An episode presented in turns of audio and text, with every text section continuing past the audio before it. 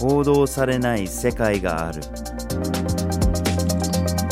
グローバルニュースビュー GNV ポッドキャストへ。ようこそ。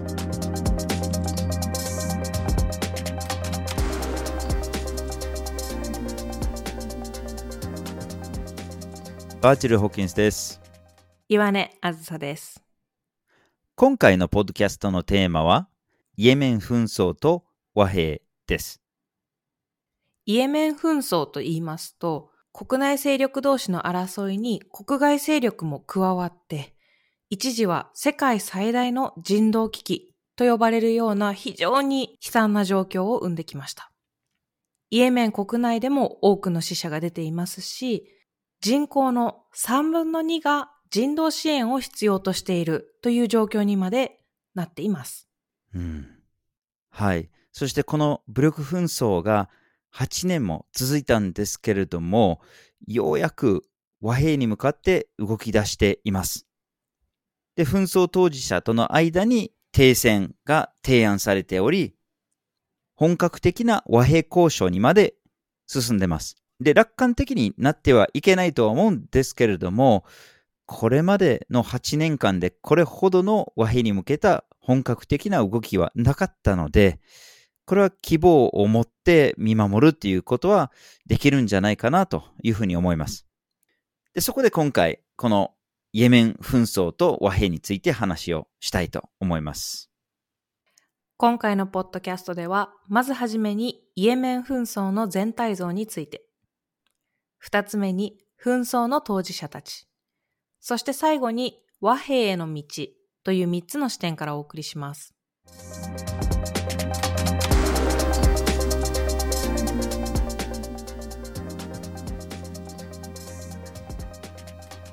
ではまずはじめにイエメン紛争の全体像について見ていきましょう。はい。その前に、イエメンについてなんですけれども、アラビア半島の先にある国で、比較的に新しい国なんですよね。1990年までは2つの国に分かれていて、北イエメンと南イエメン。北イエメンはもともとオスマン帝国の一部で独立した部分で、南イエメンはもともとイギリスの植民地だったんですね。で、まあ、二つのイエメンとしてやってきて、1990年に統一したんです。で、統一して一つの国にはなりましたが、やっぱり南北の間の関係があんまり良くなくて、90年代に一つの武力紛争があったんです。しかしずっと1990年の統一から一人の大統領が統治してて、まあ一つの独裁政権ですね。サレハ大統領の下で独裁政権がずっと続いていました。はい。そこからも想像はできるとは思うんですけども、国内で様々な問題がありました。独裁政権下での抑圧的な政治体制というのもありましたし、経済状況も良くなかった。さらにですね、外交においても国民が非常に不満を持つ出来事がありまして、アメリカによるイラク侵攻をイエメンが支持するような姿勢を見せた。これに対して国民の多くが不満を持っていました。そういったこともあって、イエメンの北部で風刺派と呼ばれるグループが反政府運動というのを始めます。さらに、1990年代の統一の際に起こった南北間の対立というのも完全には解決されずに残っていたということから、国内の政治状況、経済状況、さらには国民の支持、そしていろいろなグループが対立しているという状況でした。はい。それに拍車をかけるのが2011年の北アフリカ中東地域で起こったアラブの春と呼ばれる現象でした。まあ、チュニジアから始まり、エジプト、リビアにも発展していったこの独裁政権に対する不満が革命的な状況に発展すると。そういうような現象が起きて、まあ、本当に北アフリカ、中東に飛び火するような状況で、まあ、イエメンにもやってきたんですね。で、イエメンの市民たちが立ち上がり、やがてサレハ大統領が倒されます。しかし大統領が倒されたからといって、立派な民主主義が生まれたわけではなくて、結局のところは副大統領をしていたハディという人が代わりに大統領になったのです。そうするとやっぱり国民の不満が解決されるわけではなくて、いわゆる新体制が結局元体制とあんまり変わらずで問題が続いたんです。で、そんな中で2014年に政府に対抗してきた風刺派勢力が動き出しまして、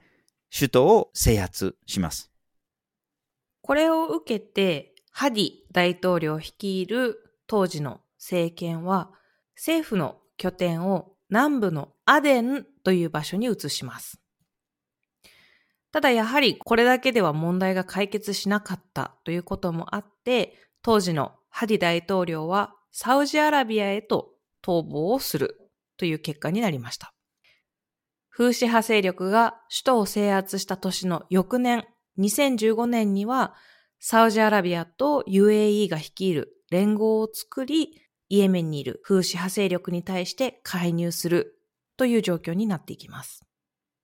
はい。そしてこの軍事介入がとんでもない人道危機を引き起こします。まず、サウジ連合が大規模な空爆を行います。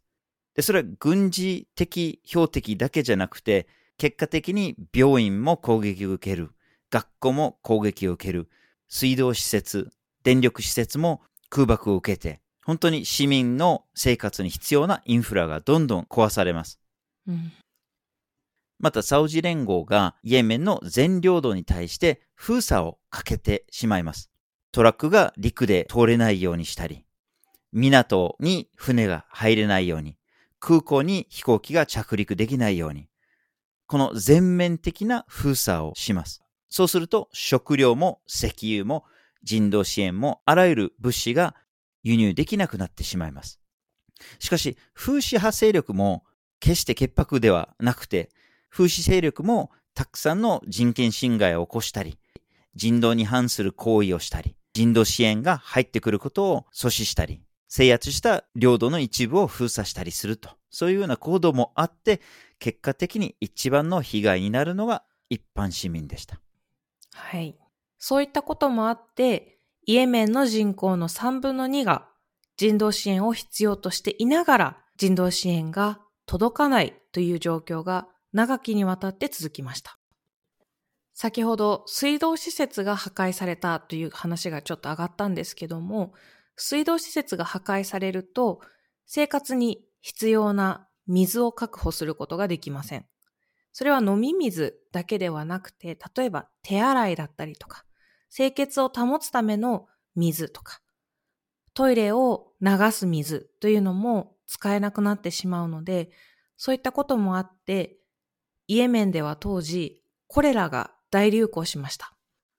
このコレラにおよそ100万人が感染したとされています。この人数が第二次世界大戦後最大のコレラへの感染人数だったとされています。ただですね、コレラ自体はそもそも予防できる病気なんですよね。ただ今回のケースでは水道施設が破壊されたりということがあって上下水道を分けたり清潔を保つための水というのが確保しないことによって感染が拡大した。ただ万が一コレラに感染したとしても治る病気ではあるので、医療へのアクセスが必要となります。ただ今回のケースでは、やはり病院も空爆の対象になっていたということがあって、多くの人がコレラの感染で苦しむ結果につながってしまいました。こういった人道危機の発生によって、イエメンではおよそ40万人以上の死者が出ているとされています。この数というのがですね、近年よく報道されているロシアとウクライナの間の紛争で出ている犠牲者のおよそ10倍の数と言い換えることもできます。うんまあ、もちろん、ロシア・ウクライナの紛争の期間とイエメン紛争の期間というのが大きく違うという点はあるんですけども、やはり世界最大の人道危機という言葉なしには語れない紛争かなと思います。そうですね。で、これまで政府とか風刺勢力とかサウジアラビア連合だとかそういうような当事者の話をしているんですけれども、これらの当事者の間でさらに分裂したりとか、あるいはそれ以外にもアルカイダ系組織だとか、イスラム国 IS も紛争の当事者となったり、いろんな意味で泥沼化してきた部分があります。でそれについてこれから説明していきたいと思います。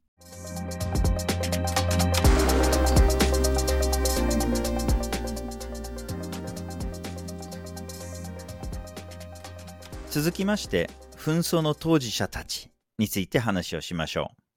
はい。イエメン紛争なんですけども、かなり大きく分けると3つのグループに分けることができます。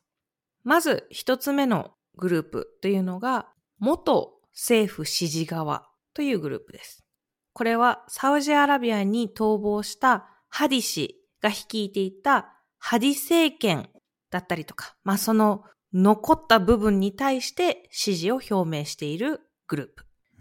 二、うん、つ目がですね、2014年に首都を制圧した風刺派、そしてそれを支持する国内、国外のアクターたち。そして最後にそれ以外の勢力というかなり大きく分けるとこの3つに分けることができます。うん、ただ先ほどもちらっと言ったんですけども、それぞれのグループに対して国外の勢力が支持をしたりとか、国外の勢力が紛争にも介入しているというところがありますので、決して内戦ではなくて、いろいろな国のいろいろなアクターが関わっている紛争であるということが言えます。はい。じゃあまず、元政府支持側のグループについて話をしましょう。この表現自体がすごく難しいのは、政府って言っても、まあこれは名ばかりのものですよね。一応、ハディ政権っていう言い方はしますが、まあ、ハディ政権と呼ばれたものは、あくまでも期限付きの暫定政権だったんですね。で、その任期がとっくに切れています。で、おまけに、ハディ大統領っていうラベルが貼られた人は、とっくにイエメンを離れてサウジに滞在してます。つまりその大統領がイエメンの領土に対して統治をしてるっていうわけではないですね。近年、そのハリ政権も、まあ辞任っていうか、大統領の座から降りたなのか、降ろされたのか、よくわからない状況なんですけれども、とにかくイエメン政府と呼ばれるものに対してサウジアラビアが大きな影響力を持っているっていうのは間違いないと思います。はい。そしてこの元政府支持側の中でもいろんな動きがあります。まず一つは、ハディ元大統領が権力の座から降りて、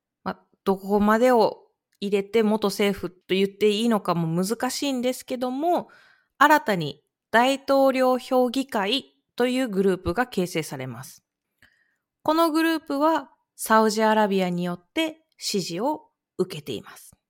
うん、そしてもう一つ、イエメン南部と北部で対立があったというのは冒頭にもお話をしたんですけども、今でも南部の独立を目指すグループがありまして、このグループが南部暫定評議会 STC と呼ばれるグループを形成していきます。この南部暫定評議会はですね、UAE によって支持を受けています。うん、では、このサウジが支持を表明する大統領評議会と UAE が支持を表明する南部暫定評議会。この人たちの関係はどうなの？というところでいきますと、ここも非常に複雑で一概には言えないところもあるんですけども、一時はこの二つのグループ、軍事的な対立もあったとされています。ただ今日では、やはり対風刺というところである程度の協力関係を持っているとされています。はい。いや、本当に難しいですよね。まあでも、分裂した勢力にそれぞれ外国からの勢力がついてると。まあ、スポンサーっていうか、支援する国があるっていうイメージですよね。はい。しかし、この国外の国々の介入は、まあ、先にもありましたように、これ決して間接的なものだけでは済んでなくて、サウジアラビアが UAE と一緒に一つの連合を作って、で、実際空爆をしたり、で、地上軍を出したりしてるわけですよね。で、自国兵力も投入してるんですけれども、それだけでは足りなくて、他の国からもたくさんの傭兵も入れてます。一時的にコロンビアとか南米からも傭兵を入れることもありましたし、スーダンからもたくさんの傭兵入れました。今、収録現在、スーダンでも大きな武力紛争があるんですけれども、その今のスーダンの紛争の当事者からも傭兵がいっぱい出てきてて、現在もサウジアラビアとそのスーダンの当事者との関係がいろいろと複雑な状態になっています。そしてこのサウジアラビア連合を支持しているものもあります。まあ一番大きいところではアメリカですね。アメリカがサウジアラビアに対して大量の武器を提供していますし、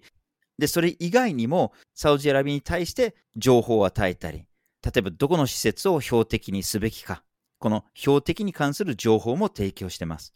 もう本当に直接介入の手前まで来てるところですね。で、アメリカ以外にもイギリスとかフランスとかカナダとかも武器を提供したりしてます。で、日本は直接関わっていないんですけれども、まあ、サウジアラビアとかなり良好な関係を持っていますし、で、イエメン介入に対しても理解を示すような姿勢をとっている状況ですね。はい。先ほど、紛争の当事者は大きく3つに分かれるという話をしたんですけども、2つ目の当事者として挙げたのが風刺派勢力です。これは最初のところでも言ったんですけども、風刺派勢力っていうのは、もともと北部から出てきた反政府勢力で、2014年に首都を制圧。その後もイエメンの北部と西部を統治してきました。ただ、風刺派勢力の活動というのはイエメン国内にはとどまらず、風刺派勢力と対立している元政府側を支持しているサウジアラビア、UAE にも攻撃をしています。代表的なところで言いますと、ドローンとミサイルを使って石油施設だったり、空港を攻撃するということをしてきています。はい。で、この風刺派勢力は、イランから支援を受けているというふうにされています。で、風刺派勢力とイランとのつながりについて、まあ、いろんな説はあるんですけれども、まあ、宗教的な共通点があるっていう説もあるんですけれども、まあ、それ以外の政治的、経済的なつながりも挙げられています。で、サウジアラビアが、まあ、元政府側についてて、で、イランが風刺派勢力側についてるってなると、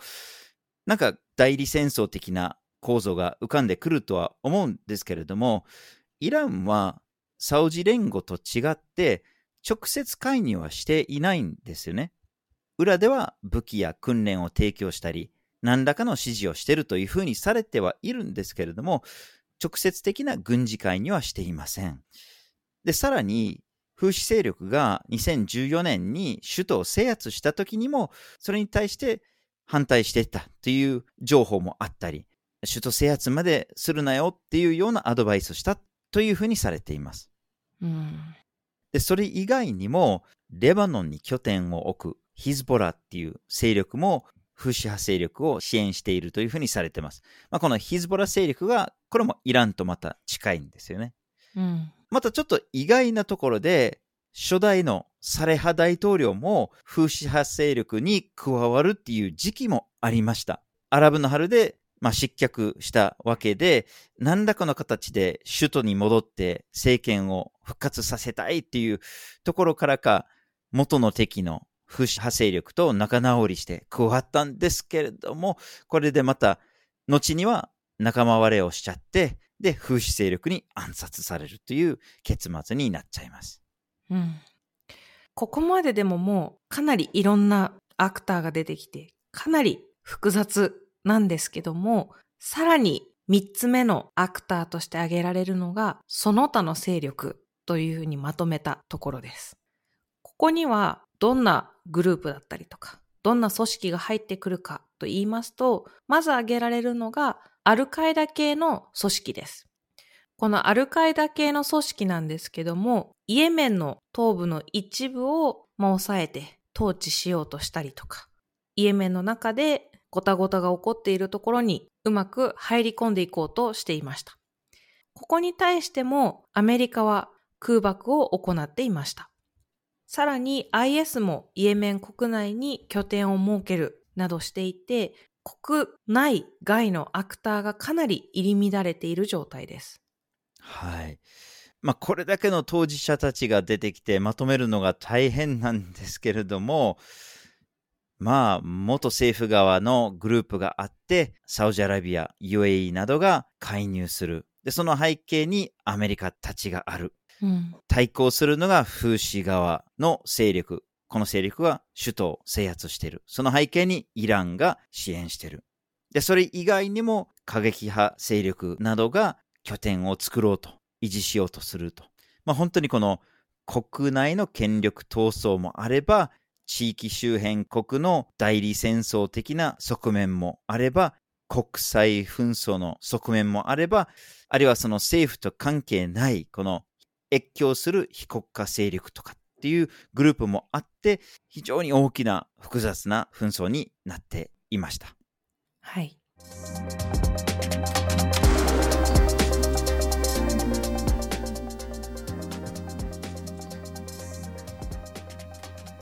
では最後に和平への道について見ていきましょう。はい。まあ、冒頭で和平に向けた動きが始まっているというふうに言いましたけれども、まあ、もっと正確に言うと、1年前ぐらいから動き出しています。で、それは国連の仲介もあって、2022年4月に一度停戦合意に達して、まあ、ほとんどの武力行為が止まりました。で、それが2ヶ月ごとに延長されて、結果的に2回延長されたんです。うん、ただ、10月に更新されませんでした。合意が取れませんでした。正式な停戦合意はなかったんですけれども、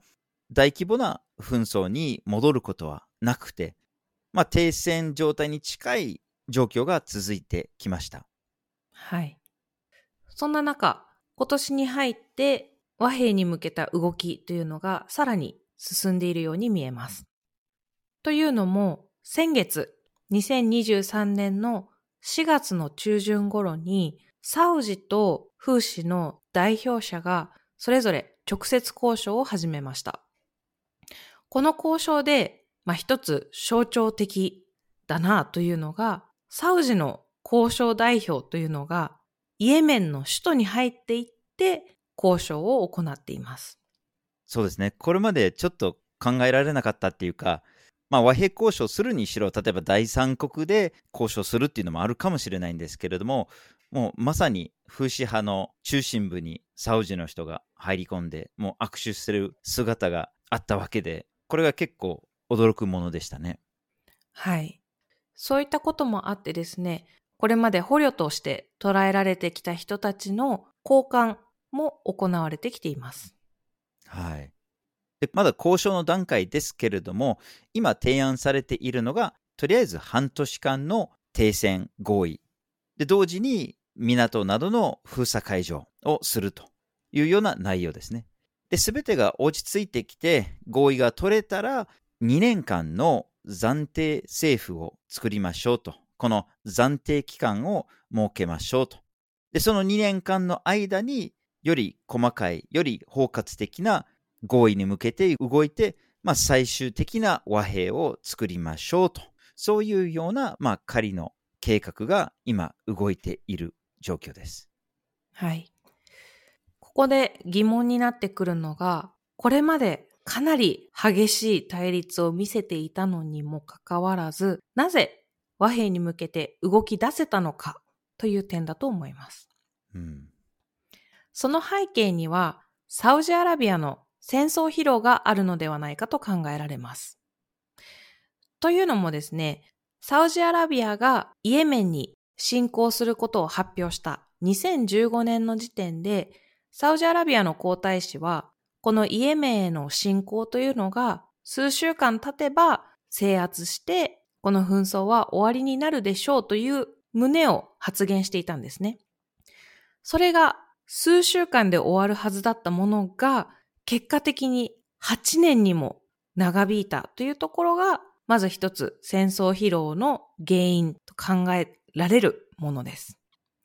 もう一つの点としましては、攻撃がサウジアラビア国内にも及んでいるというのが和平に向けた動きを加速させているのかもしれません。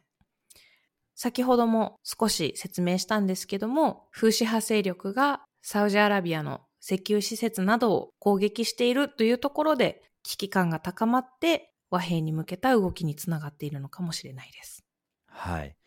しかし戦争疲労っていうのはまあ徐々にたまるもので、この今年の4月に動くっていうところにもまあ別の意味もあるというふうにされてます。で、それはサウジアラビアとイランの関係回復ですね。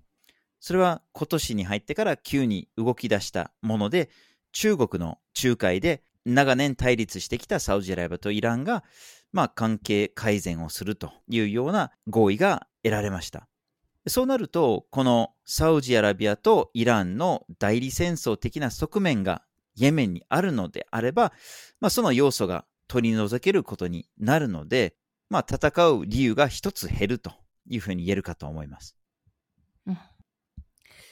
しかしやっぱり難しいところとしては、これまでこんなにも対立してきたサウジアラビアと風刺で、本当に和平に向けてどこまで協力できるのかというのが未知数である点もありますし、そもそも風刺と対立していたイエメンの元政府関係者たちとか、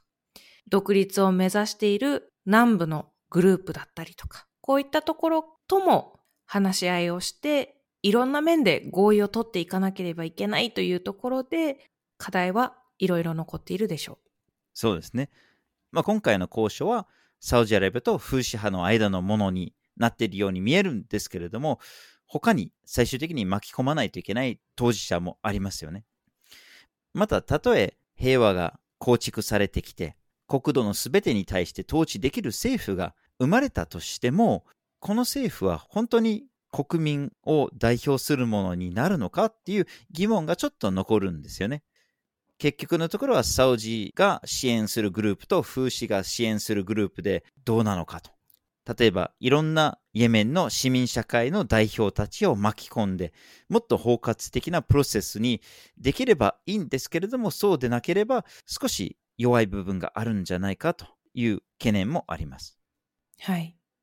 ここまでイエメン紛争のことの発端と、まあ、どういったアクターが関わってきたのかというところをお伝えしてきたんですけども、やはりイエメン紛争を語る上で無視できないものとして非常に深刻な人道危機が引き起こされたという部分があります。これは各グループによる介入によって引き起こされた暴力行為、それ自体も非常に残酷なものなんですけども、水とか電気といった生命の維持に欠かせないインフラが空爆を受けて、さらにライフラインも封鎖されて、それによって一番被害を受けたのは一般市民なんですよね。こういった一般の人たちがもう想像を絶するような人道被害にあったという中で、やはりそれを引き起こしてきたサウジ率いる連合軍と、その介入を支援してきたアメリカやヨーロッパ諸国、さらにはそこに理解を示してきた日本にも責任はあると私は思います。そうですね。またこの紛争自体がほとんど取り上げられていないっていう問題もあって、結局罪のない市民とか子供が餓死したり、あるいは死ななくてもいいはずの病気で死んだりする。食料とか薬など人道支援が結局イエメンに届かずに、逆にウクライナに流れたりするっていうような事態もありました。イエメン紛争に対してもっと報道があれば、もっと外の人たちが知っていれば、それこそ欧米諸国や日本などでサウジの軍事介入に反対する声も上がったんじゃないかと思ってたりします。人道支援をもっと届けることができたんじゃないかと思ったりします。まあ、本当に今回の和平への動きが芽生えて、本当の和平に向かうことを願います。今回のポッドキャストは、イエメン紛争と和平というテーマでお送りしました。まずはじめに、イエメン紛争の全体像について、二つ目に、紛争の当事者たち、そして最後に、和平への道という三つの視点からお送りしました。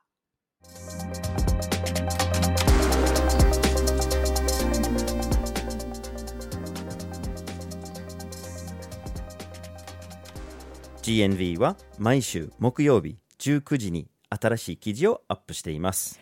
火曜日と土曜日には一枚ワールドもアップしています。Twitter、Facebook、Instagram でも発信しています。ポッドキャストは毎月第1、第3月曜日に発信します。ぜひフォローしてください。次回もお楽しみに。